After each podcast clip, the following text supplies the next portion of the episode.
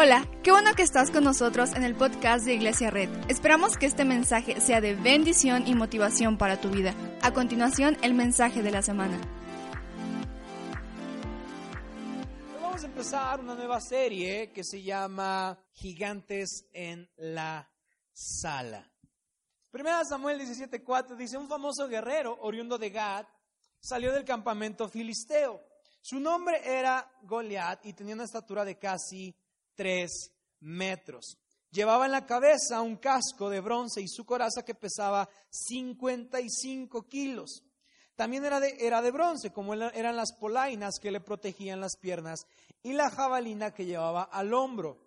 El asta de su lanza se parecía al rodillo de un telar y tenía una punta de hierro que pesaba casi siete kilos. Delante de él marchaba un escudero. Goliat se detuvo ante los soldados israelitas y los desafió. ¿Para qué están ordenando sus filas para la batalla? ¿No soy yo un filisteo? ¿Y no están ustedes al servicio de Saúl? ¿Por qué no escogen a alguien que, me que se me enfrente? Si es capaz de hacerme frente y matarme, nosotros le serviremos a ustedes. Pero si yo lo venzo y lo mato, ustedes serán nuestros esclavos y nos servirán. Dijo además el filisteo, yo desafío hoy al ejército de Israel, elijan a un hombre que pelee conmigo. Al oír lo que decía el filisteo, Saúl y todos los israelitas se consternaron y tuvieron mucho miedo.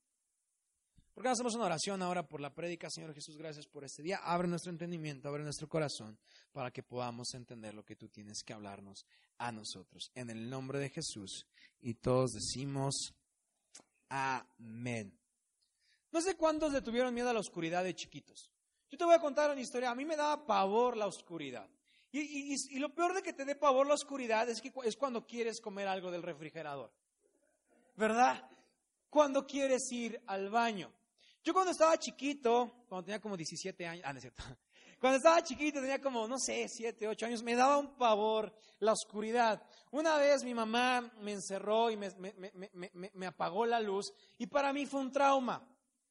Pero lo curioso es que, lo curioso es que yo estuve llorando como 10, 15 minutos junto al apagador.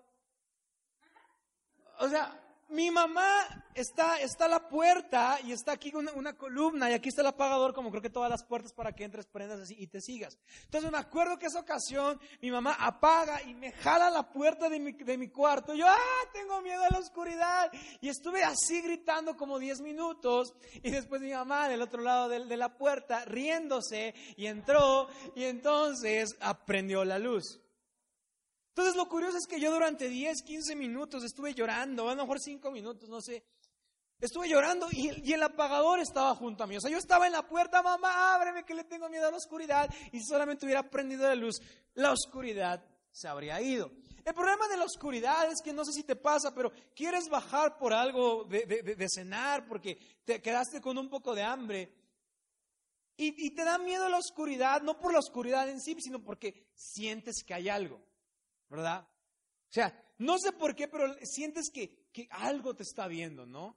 Y sobre todo si tienes unos árboles que se ven en tu casa, te asustan y dices, ah, no, y, y, yo me acuerdo que, bajaba y, a mis papás les encantan tener estos percheros, ¿no? Que, que se ven en la oscuridad y luego les ponían una sudadera encima y parece que hay alguien, ¿no? Entonces bajas y dices, ma, ¿no? nada más quieres escuchar que alguien te diga, ¿qué pasó? Para que ya no te dé miedo. El problema de cuando tenemos oscuridad es que creemos que hay alguien. O sea, no, nos da miedo la oscuridad porque creemos que hay alguien sentado ahí con nosotros. Y entonces no sé ustedes si, alguien le dio miedo a la oscuridad, pero yo me ponía a cantar canciones, así como que, ay, Dios está conmigo, Dios es más grande que cualquier monstruo, el monstruo no puede contra Dios, ¿no? Y bajaba y abría el refri y, el refri iluminaba un poquito el pasillo y decía, ok, todo está bien, ¿no? Y cerraba la puerta y iba, Dios no puede, Dios, digo, el monstruo no puede contra el monstruo, digo, el monstruo no puede contra Dios y, Dios está conmigo y me subía corriendo. Y, y quiero que, que platiquemos esta historia porque Cuando sentimos miedo en algún momento en, nuestra casa es porque sentimos que hay algo, sentimos que hay una vibra, sentimos que hay una energía que nos está viendo, ¿no? ¿Y por qué le tienes miedo? No sé, es que creo que, creo que hay alguien. Yo quiero hablar un poquito de este tema porque el, texto, el, tema del día de hoy se llama Gigantes en la sala.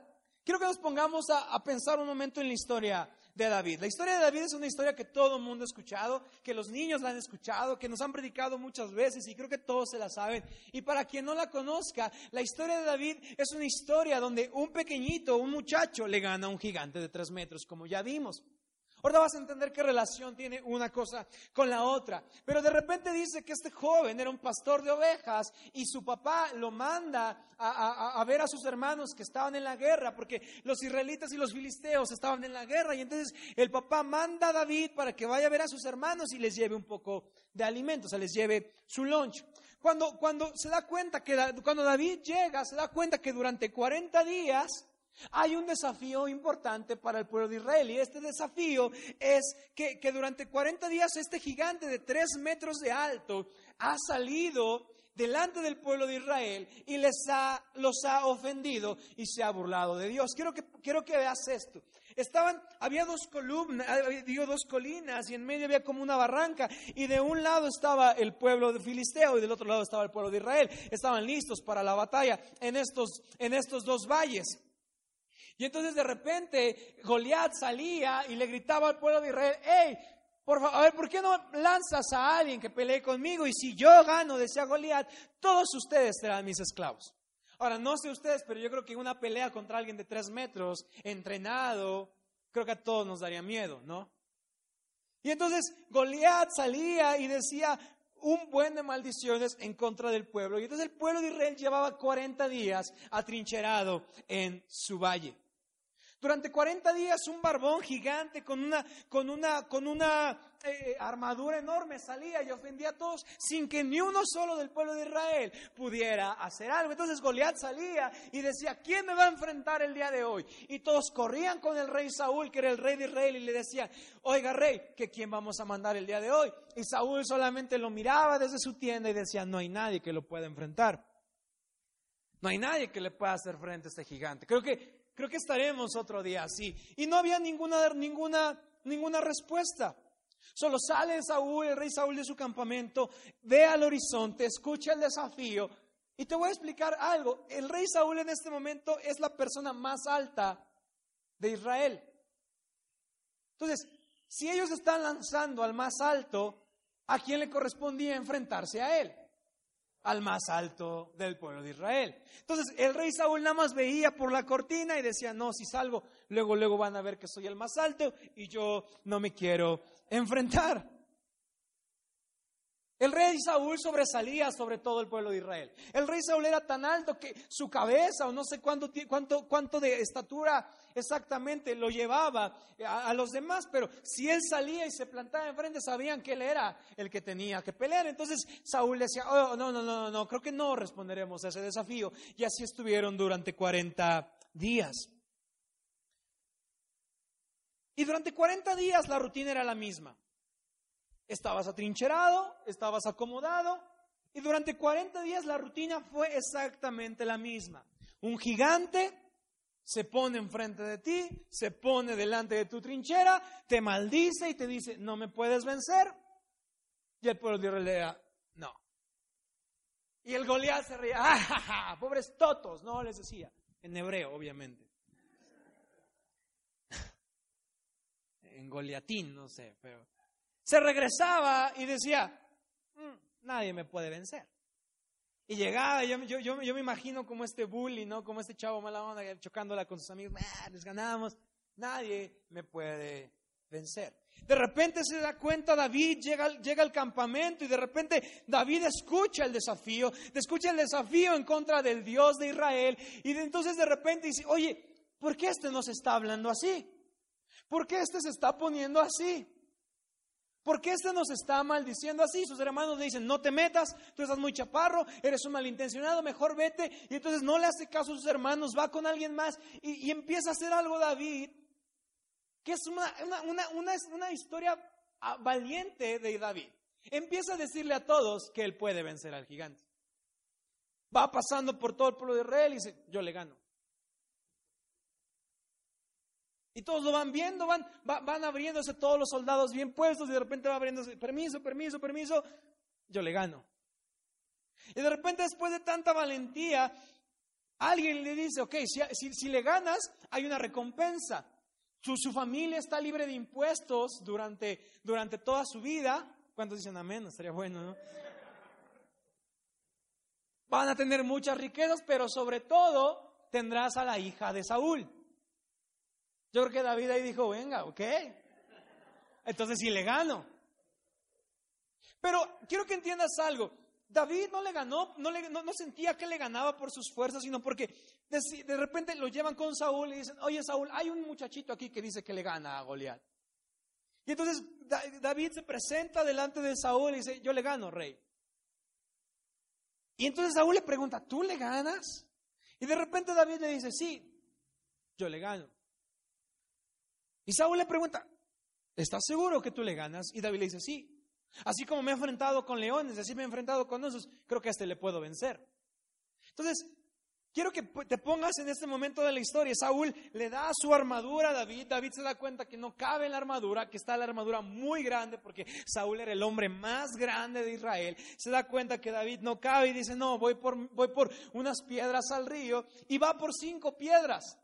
Y, sobre todas las cosas, David era tan valiente que David juntó cinco piedras porque la Biblia dice que Goliat tenía cuatro hermanos. O sea, no faltó con la bravuconería de David. O sea, dijo, le gano a este y a sus hermanos. Dice, y le gano a este y si sale otro, me lo reviento también, ¿no? Podría decir que fue por la hija de Saúl. Yo creo que la vio en su casa y dijo, no, pues me rifo con los cuatro. Pero le quitaríamos un poco de espiritualidad a esta historia. Entonces dice David, David va al río, va a un lugar, junta cinco piedras, de repente se pone delante de Goliat y de repente Goliat le dice a David, ¿vienes a mí con piedras, niño? Yo creo que en su mente dijo, mira, pues, tengo cinco, una es para ti, la otra para tus hermanos, tú dices si me ofendes. Y entonces David se va acercando y empieza algo que dice, yo no vengo con espada, con jabalina, yo no vengo con tu armadura, yo vengo con el poder de Dios. Y se empieza a acercar y pasa algo que toda la, toda la gente sabe, empieza a hacer su onda así, le pega en la frente y cae Goliat muerto. Definitivamente nosotros hoy no estamos en una guerra, definitivamente nosotros no vivimos con los israelitas, definitivamente nosotros no estamos enfrente de un gigante de tres metros, porque ya no hay gigantes de tres metros, unas pequeñas excepciones. Quizá nosotros no estamos viviendo en esa época, pero Quizá hoy nosotros sí tenemos gigantes que nos maldicen día con día. Quizá nosotros, nuestra rutina durante dos, tres, cuatro años, meses, ha sido levantarnos, escuchar las voces de los gigantes y decir, sí, cierto, no lo puedo vencer. Por eso esta prédica de hoy se llama Gigantes en la sala, porque yo me imagino, así como en la oscuridad, la oscuridad no te dejaba ir a tu, a tu refrigerador en paz, así hay gigantes hoy que tenemos en la sala, que están viendo Netflix, que Spotify, que lo primero que hacen cuando nos levantamos es maldecirnos. Ah, tú vas a, tú vas a hacer negocio hoy, no lo creo.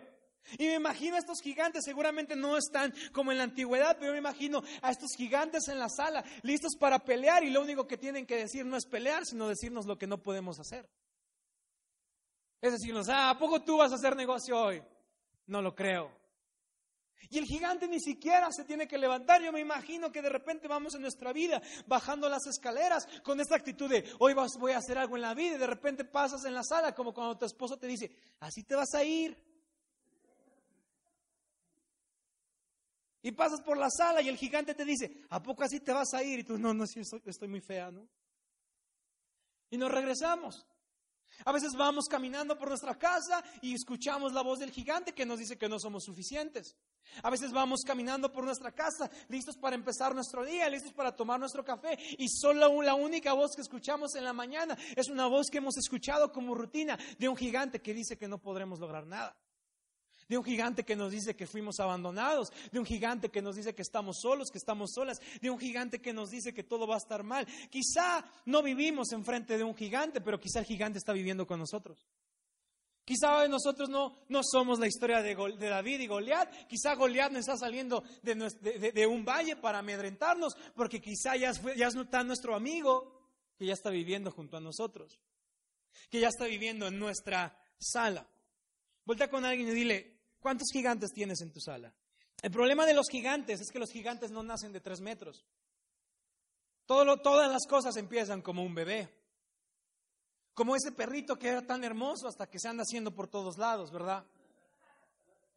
Como ese perrito que se veía tan inofensivo y que ahora muerde. Al principio decías, ay, qué bonito perrito, mamá, no nos quedamos. Y tu mamá dijo, ay, sí, está bien bonito.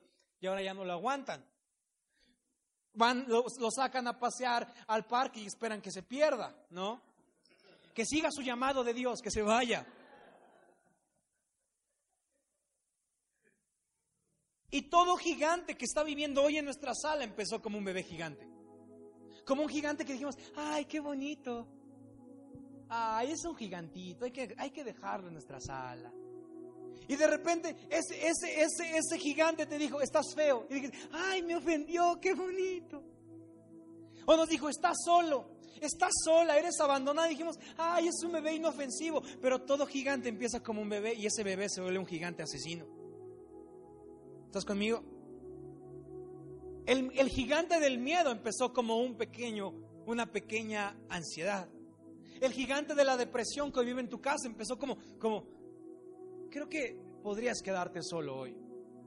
Y dijiste, ah, sí, cierto. Y, y ahora, y te sentaste a ver la serie de Luis Miguel con tu gigante. Y ahora tu gigante ya es tan amigo tuyo cuando se nos olvida que el gigante tiene que ser derrotado. Hoy vivimos con gigantes de depresión, vivimos con gigantes en nuestra casa. Y lo, curioso de todos es que tenemos gigantes en nuestra casa y venimos a la iglesia para decirle, Dios, elimina mis gigantes, derriba mis gigantes, hazme, alguien nuevo. Y se nos olvida que a veces llegamos a nuestra casa y lo primero que hacemos es alimentar a nuestros gigantes. El problema de los gigantes que están en nuestra sala es que antes no estaban ahí.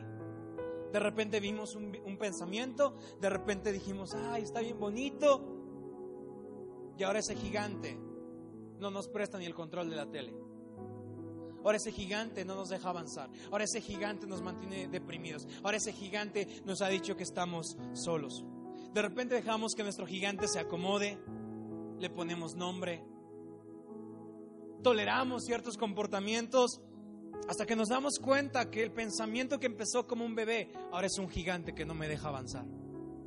Ahora es alguien que no me deja progresar.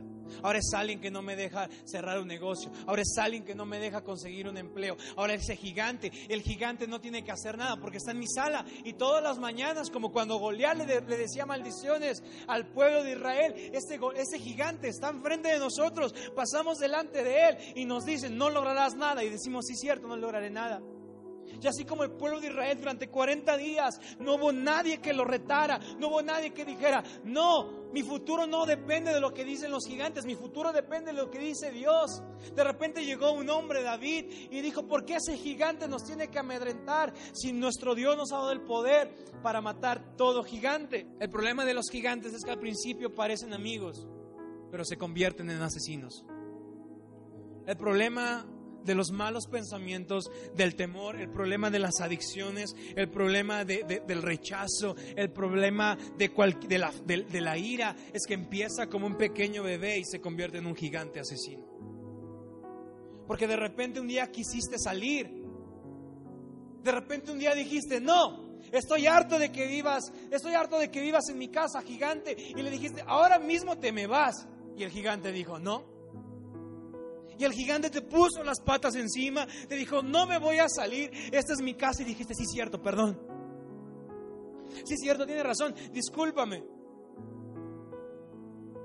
Y el problema de los gigantes es que llaman a otros gigantes.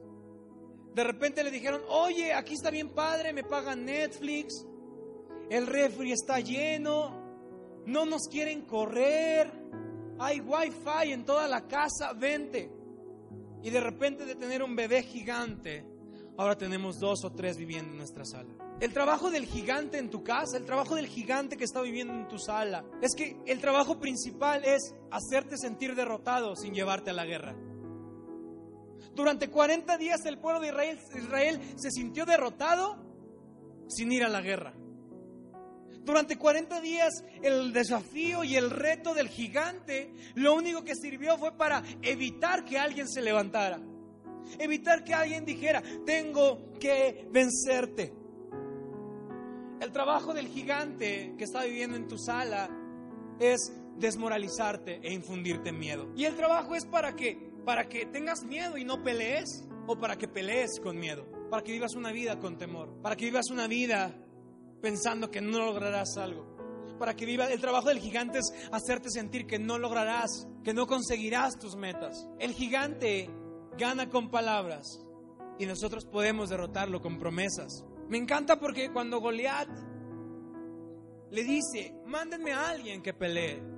Muchas veces sentimos que, que en la historia de David y Goliat, nosotros somos David, ¿no? Nos han enseñado que nosotros somos David, que nosotros podemos vencer al gigante, que tú puedes vencerlo y nada más te levantas con, con esas ganas de sí, sí puedo vencer hoy a mis gigantes, sí puedo vencer a mi depresión, sí puedo vencer a mi tristeza, sí puedo vencer a mi abandono, sí puedo vencer a mi soledad, sí puedo vencerlo, porque creemos que nosotros somos David y nos han predicado que nosotros somos David y decimos voy a vencerlo, voy a ganarle a ese gigante y solamente nos damos cuenta que el poder humano no puede vencer gigantes solo nos damos cuenta que el gigante sigue en nuestra sala. Lo interesante es que a veces creemos que nosotros somos David, pero cuando Goliat le pide a alguien que pelee contra David, la palabra que usó Goliat en este momento fue la palabra intermediario. De repente Goliat le dijo, mándenme a un intermediario. Mándenme a alguien que pueda vencerme. Mándenme a alguien que pueda detener mis desafíos. Vamos. Mándenme a alguien siguen confiando en Dios, mándenme a alguien. Y de repente David escucha esto. De repente David escucha el desafío y David está escuchando que Dios, que, Goliat está diciendo que Dios no es suficiente, que Dios no va a poder vencer. Y David dice, ¿por qué nos tiene que ofender así? A veces no nos damos cuenta que para vencer a los gigantes necesitamos un intermediario que los venza. Que para vencer a la soledad necesitamos alguien intermediario que nos salve. Que para vencer a la depresión, para vencer al abandono, necesitamos a alguien intermediario. Jesús no vino a esta tierra para que vivamos con gigantes en la sala. Jesús vino a esta tierra para que vivamos con bendición y abundancia. Jesús no vino para que cada que queremos hacer algo un gigante nos detenga. Jesús no vino para que, para que cuando queremos lograr un negocio, cuando queremos lograr bendición, para que un gigante nos diga, no podrás. Jesús no vino para que nosotros tengamos una vida así. La Biblia dice que Jesús vino para darnos vida y vida en abundancia. Pero a veces la, la diferencia entre la abundancia y lo que estoy viviendo es los gigantes que están en mi sala. Todos queremos abundancia, todos queremos bendición. Y todos queremos luchar en la calle, queremos luchar frente a la gente. Y jamás lograremos nada si tenemos gigantes en nuestra casa. Y cuando Goliat pide un intermediario, David se levanta. Y el intermediario, cuando Goliat dice, hey, mándenme a alguien que pueda pelear contra mí. De repente David se levanta y dice, yo pelearé contra ti. Y a veces en la historia creemos que nosotros somos David. Pero la verdad es que en esta historia Jesús es David. La verdad es que en este momento Jesús se levantó como intermediario para derrotar a los gigantes. Jesús se levantó y dijo, no quiero que siga maldiciéndonos. La rutina se tiene que acabar hoy. Y, y, David se levantó y Jesús se levantó y dijo, hoy vamos a vencer a los gigantes. Y de repente David Jesús, Jesús y David. De repente David iba avanzando frente al gigante, iba atravesando el valle de la muerte, iba atravesando el valle. Y cuando Jesús atraviesa el valle de la muerte y vence al gigante, lo vence para que nosotros tengamos vida eterna. Porque David entendía que él tenía un Dios más grande. Él entendía que si su gigante era grande, Dios era un Dios más grande. Hoy quiero decirte esto y voy terminando. No sé cuántos gigantes tienes en tu casa. No sé cuántos pensamientos hay que te intimidan. Y sé que es difícil derrotarlos. Sé que es difícil vencerlos. Algunos ya les pusimos nombre, algunos ya hasta los consentimos. Algunos ven las series con nosotros. Pero no olvidemos que esos gigantes se vuelven asesinos. Que todo gigante que tienes en tu casa, un gigante de abandono, un gigante de temor, un gigante de depresión, al final te aleja de tu propósito. Y así como David fue el intermediario entre el pueblo, fue el intermediario de la victoria entre el pueblo y Goliat, así hoy nosotros tenemos que recurrir a un intermediario que se llama Jesús. Si nosotros no recurrimos a Jesús, aunque vayamos con el gigante y le digamos, gigante, vete de mi casa, hoy quiero ganarte, hoy quiero vencerte, sin el intermediario que es Jesús no podremos vencer porque el poder humano nunca puede lograr un milagro sobrenatural. Nunca podremos vencer al gigante con nuestro poder. Nunca podremos vencer al gigante con lo que somos. Porque cuántas veces hemos llegado y le hemos dicho, hey, vete de mi casa. Hey, no vas a lastimarme más. Hey, no vas a intimidarme más. Pero nos damos cuenta que un gigante no se va solo con ganas. Sino un gigante es echado fuera con el poder de Jesús. Y cuando Jesús entra a nuestro valle, y cuando Jesús entra a esta pelea entre el gigante y nosotros, camina toda nuestra oscuridad y Jesús avanza sin miedo para derrotar a ese, gigante que hoy te está lastimando.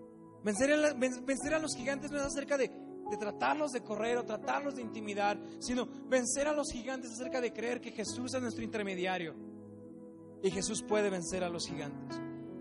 Quiero que vayamos a Salmos 27. Salmos 27.1. Y cuando yo imagino que cuando David se acercaba hacia el gigante, y cuando David iba avanzando hacia derrotar al gigante, yo siento que una de esas canciones estaba con él.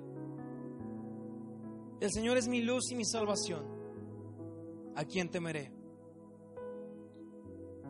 El Señor es baluarte de mi vida. ¿Quién podrá amedrentarme? Cuando los malvados avanzan contra mí para devorar mis carnes, cuando mis enemigos y adversarios me atacan, son ellos los que tropiezan y caen. Aun cuando un ejército me asedie, no temerá mi corazón. Aun cuando una guerra estalle contra mí, yo mantendré la confianza. Porque en el día de la aflicción, Él me resguardará en su morada. Al amparo de su tabernáculo me protegerá y me pondrá en alto sobre una roca. Me hará prevalecer frente a los enemigos que me rodean Muchas gracias por acompañarnos. Subimos contenido semanalmente, así que suscríbete y síguenos en redes sociales. Te dejamos los links en la descripción. Nos encanta pasar tiempo contigo, así que si estás en Tlaxcala no olvides visitarnos este domingo.